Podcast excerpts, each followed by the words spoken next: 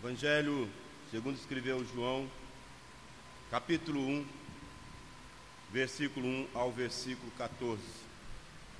Eu vou ler, os irmãos atentem para a leitura da palavra de Deus que farei.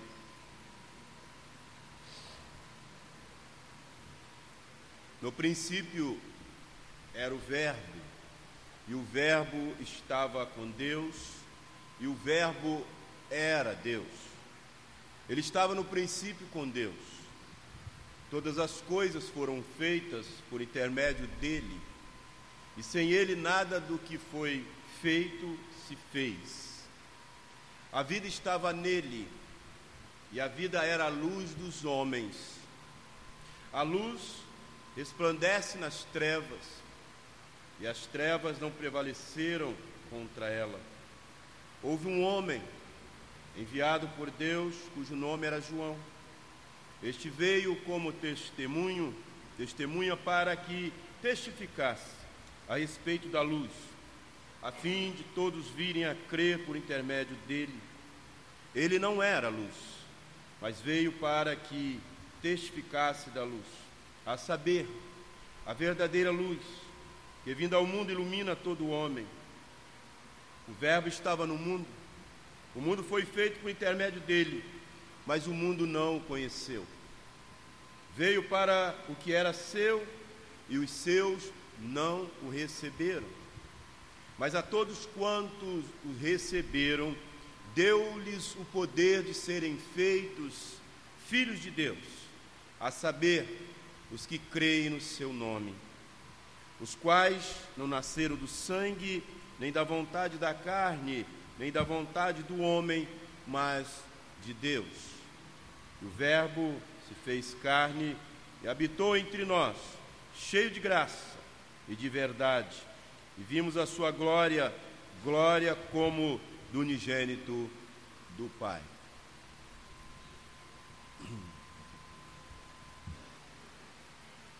Queridos irmãos, eu queria pensar com você nesta noite a identidade do Verbo. A identidade do Verbo. Este Evangelho retrata a vida de Cristo na eternidade. Antes que o mundo existisse, vida gloriosa, rica, cheia de deleite,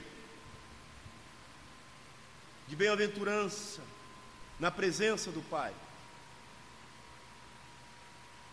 Ao compreender esta verdade, nós apreciaremos, irmãos, de modo completo o amor de Cristo ao se encarnar. A igreja que celebra o Natal, que celebra o nascimento de Jesus. Natal de Jesus Cristo.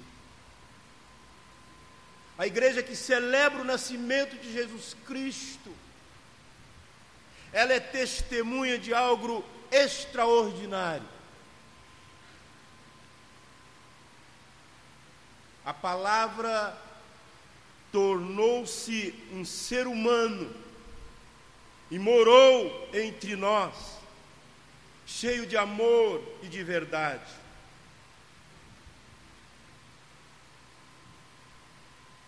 Nós temos aqui a identidade desse Verbo, nós temos aqui a obra desse Verbo, desse que se encarnou, desse que habitou entre nós. Quando olhamos para o texto, no versículo 1, no princípio, faz referência ao relato da criação no livro de Gênesis, no hebraico Bereshit, enfatiza a pré-existência eterna, divina, do Verbo. Indica que esse Verbo é eterno, ele já existia antes de todas as coisas. No princípio era o Verbo. Deus é o Verbo. Jesus foi o Verbo ativo da criação, que no princípio estava com Deus e que era Deus. A obra de Deus, que criou o mundo com a Sua palavra, ela encontra-se relacionada com a obra definitiva do mesmo Deus, que inaugura a história da salvação através da palavra encarnada, através de Cristo que se encarna e faz homem, habita entre nós. Esse é o Verbo. Logos, a palavra que era, existia em Deus antes da criação do mundo. Jesus é chamado a palavra, a força criadora que a tudo dá vida. À medida que Deus fala, as coisas vão acontecendo. A palavra de Deus, ela comunica vida. Não qualquer vida, vida em abundância, como descreve João no capítulo 10, versículo 10. Jesus assumiu a forma humana ele é o fundamento da teologia, ele é o fundamento da filosofia, ele é a base das ciências. Há uma existência plural na divindade: Pai, Filho e Espírito Santo.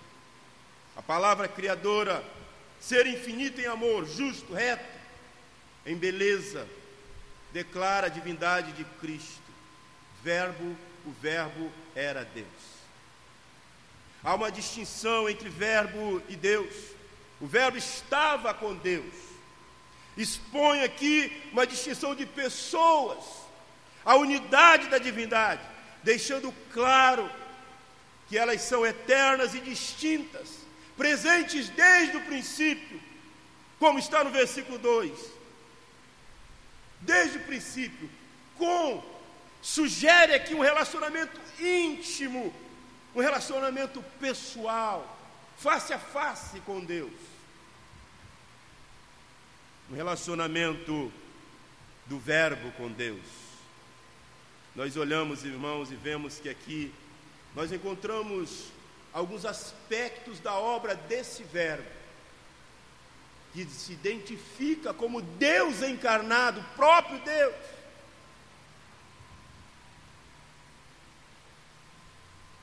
Nós olhamos e vemos esse verbo aqui nesse texto. Alguns aspectos da obra desse verbo.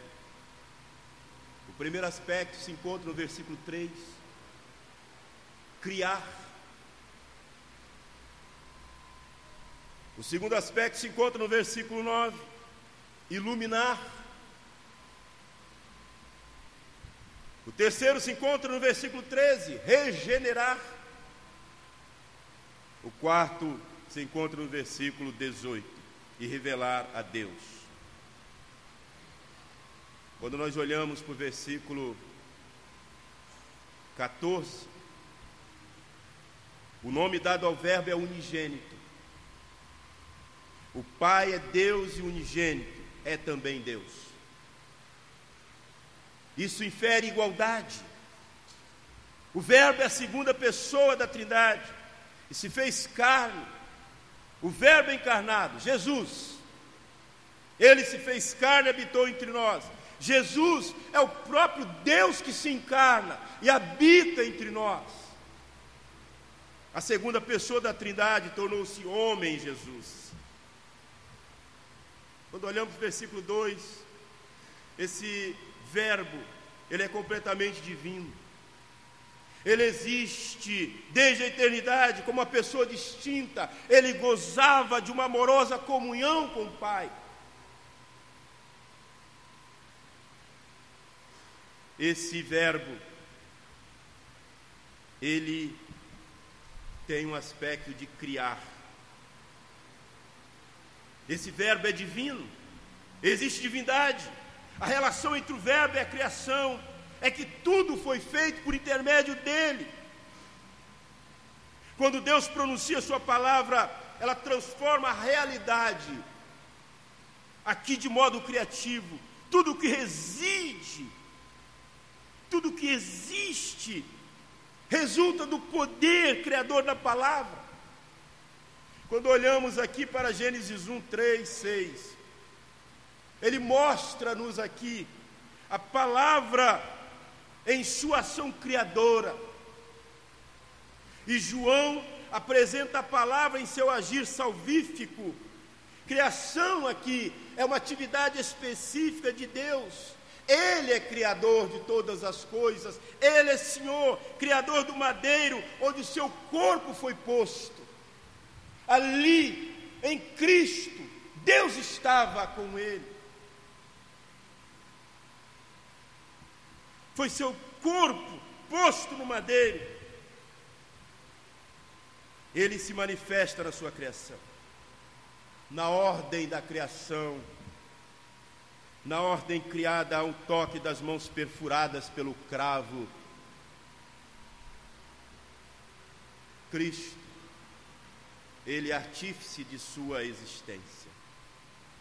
Ele é o Criador de todas as coisas.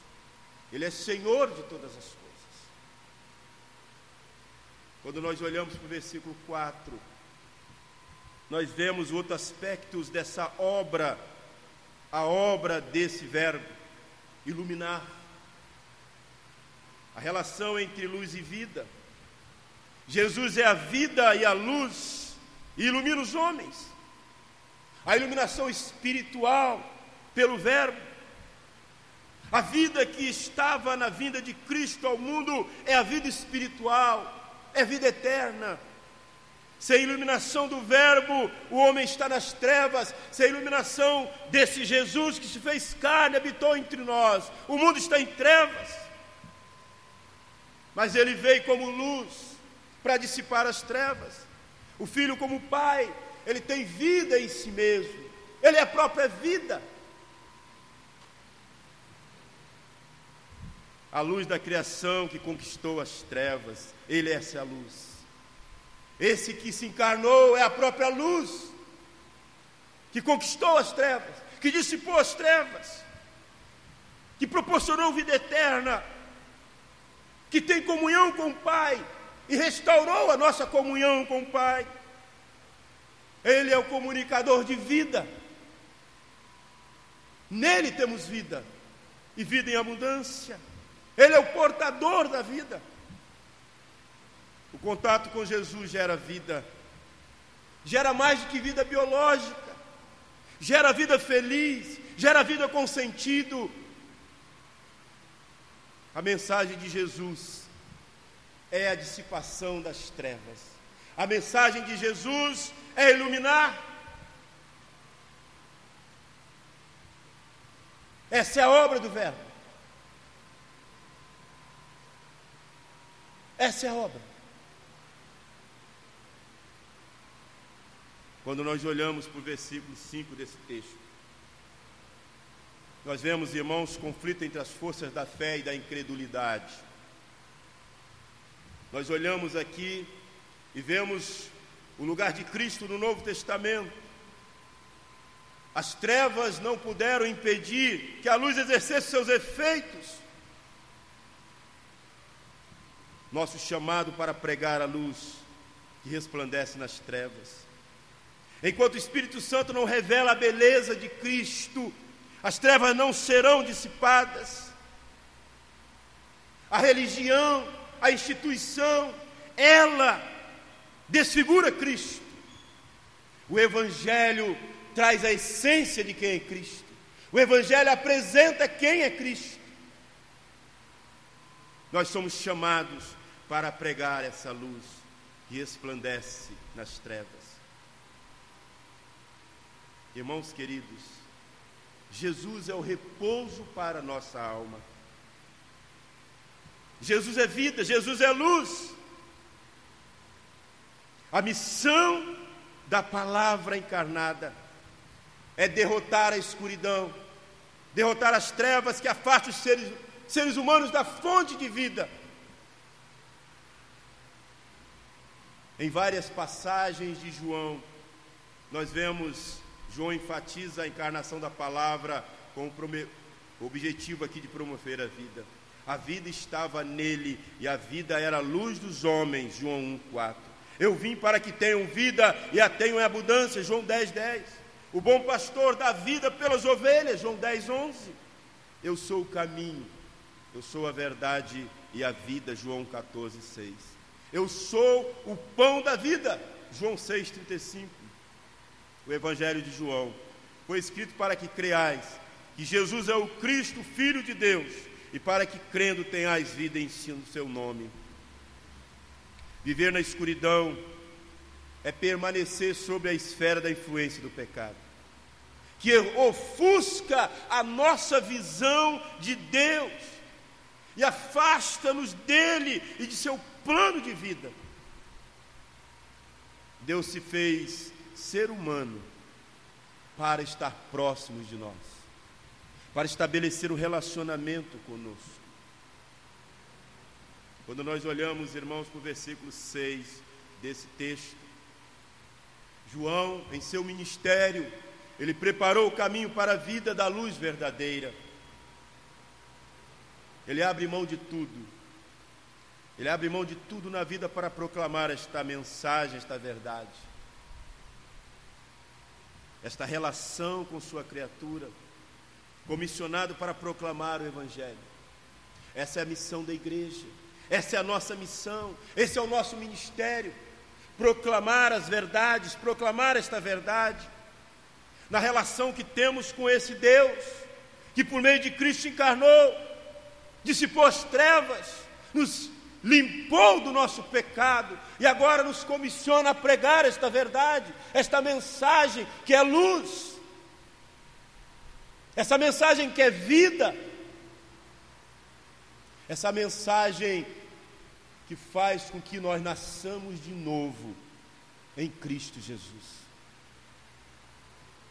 Nós olhamos para o versículo 7 desse texto, esse ele não é advogado.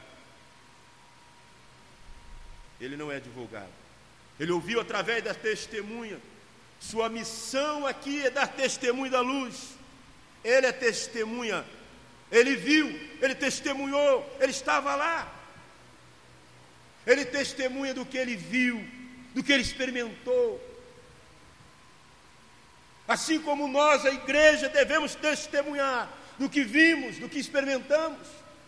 Nós experimentamos desse Jesus que se encarnou, habitou entre nós, nesse Jesus que nos deu outra vida, nesse Jesus que deu vida em abundância. Nós devemos testemunhar desse Jesus, não como advogado que ouviu falar, mas como pessoa que testemunhou, que viu, que experimentou dele.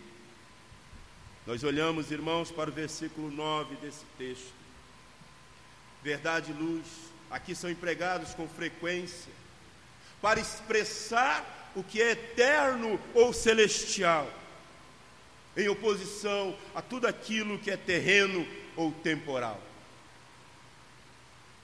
Nós vemos aqui a atividade iluminadora da graça comum de Deus, exposição das obras malignas, ele expõe as obras malignas das pessoas, porque é isso que a luz dele faz.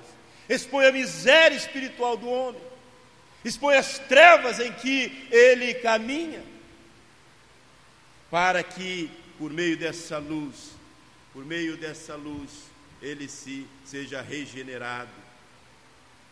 Nós olhamos e vemos o versículo 11, resumindo o ministério de Jesus caracterizado aqui pela rejeição dos seus, rejeição dos judeus. Não é diferente do contexto de hoje. Em muitos lugares, Jesus tem sido rejeitado ainda. No versículo 11, ele está resumindo o ministério público desse que se encarnou, habitou entre nós. Em toda a rejeição a esse Jesus.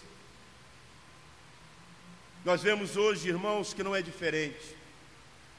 Ele não tinha lugar para nascer. Ele nasceu na estrebaria. Rejeitaram Jesus. E diante de tantas rejeições, Quando ele completa seus 30, 33 anos, ele é rejeitado.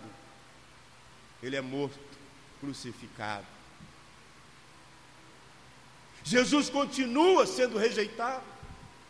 Muitos lares já não falam de Jesus, muitos lares já não têm intimidade com Jesus. As escolas o rejeitaram, muitos lugares não podem falar de Jesus mais, nas escolas, as mesas de negociações já rejeitaram Jesus. Muitas igrejas já rejeitaram Jesus. Esse Jesus continua batendo na porta. Ele quer entrar, ele quer fazer morada nas nossas vidas, ele quer nascer em nós, ele quer fazer de nós tempo do seu espírito. Quando olhamos o versículo 12 desse texto, somente os que possuem a fé redentora, gerada pela ação soberana de Deus, como está no versículo 13, é que possuem privilégio de serem filhos de Deus. Nós olhamos e vemos, irmãos, a presença da palavra no mundo, ela produz reações distintas. O mundo não conheceu aquele que é a palavra, o texto diz. Nem mesmo os que os seus o receberam, alguns creram nele e o receberam. Muitos continuam rejeitando Jesus, muitos continuam rejeitando a palavra de Jesus. Mas Jesus é misericordioso, Ele é amoroso. Ele continua olhando para o pecador como eu e você, com olhar de amor e misericórdia. E Ele continua querendo, querendo alcançá-lo com a sua maravilhosa graça.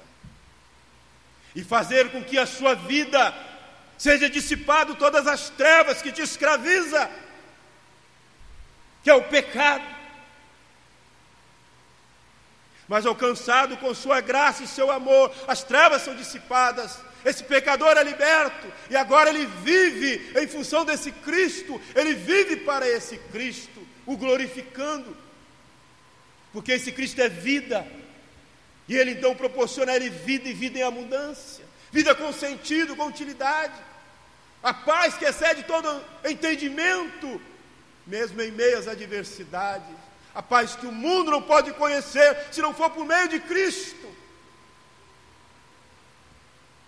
É esse Cristo que se apresenta com uma fé redentora para redimir o pecador e proporcionar a ele salvação.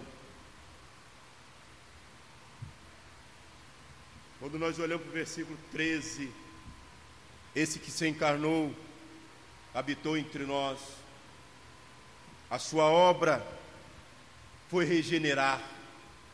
A sua obra foi nascer de Deus. Esta obra regenerar, nascer de Deus, que torna os homens filhos de Deus, os adotam como filhos, e como pai ele cuida, ele zela, torna os filhos de Deus. O poder dos homens para se tornarem filhos e filhas de Deus vem por meio do Verbo, vem por meio desse Jesus que se fez carne. O Espírito Santo, ele implanta a nova vida de Deus naqueles que estão mortos em vossos pecados e delitos, como está em Efésios 2:1. Essa filiação divina concedida aos que recebem a palavra encarnada não é conquista humana, mas é dádiva e merecida, um presente de Deus, que resulta de um nascimento espiritual, que resulta de uma nova vida.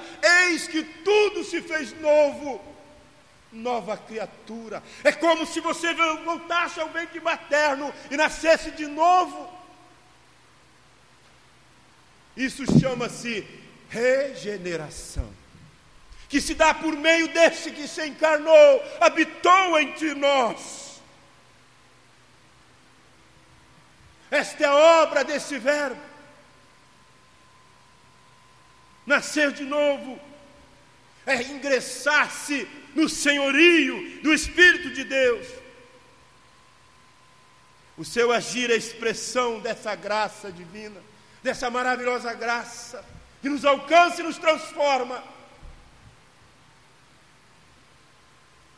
Quando olhamos para o versículo 14 desse texto, temos aqui a motivação da igreja. A igreja, aquela que foi regenerada, aquela que foi separada, aquela que é o povo de Deus, aquela que é o Israel de Deus. Ela está reunida numa festa natalina. Ela está reunida para agradecer, porque esse Deus se fez carne. A palavra se fez carne na criança da manjedoura.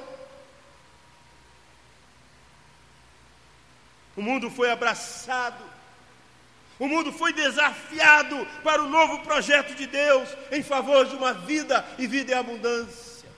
Aqueles que estavam mortos agora têm vida, nasceram de novo por meio dessa criança que se fez carne, por meio da palavra de Deus na manjedoura. Jesus é o lugar, Jesus é o lugar que tomou sobre si uma genuína e completa natureza humana, incluindo o corpo humano, para redimir o pecador.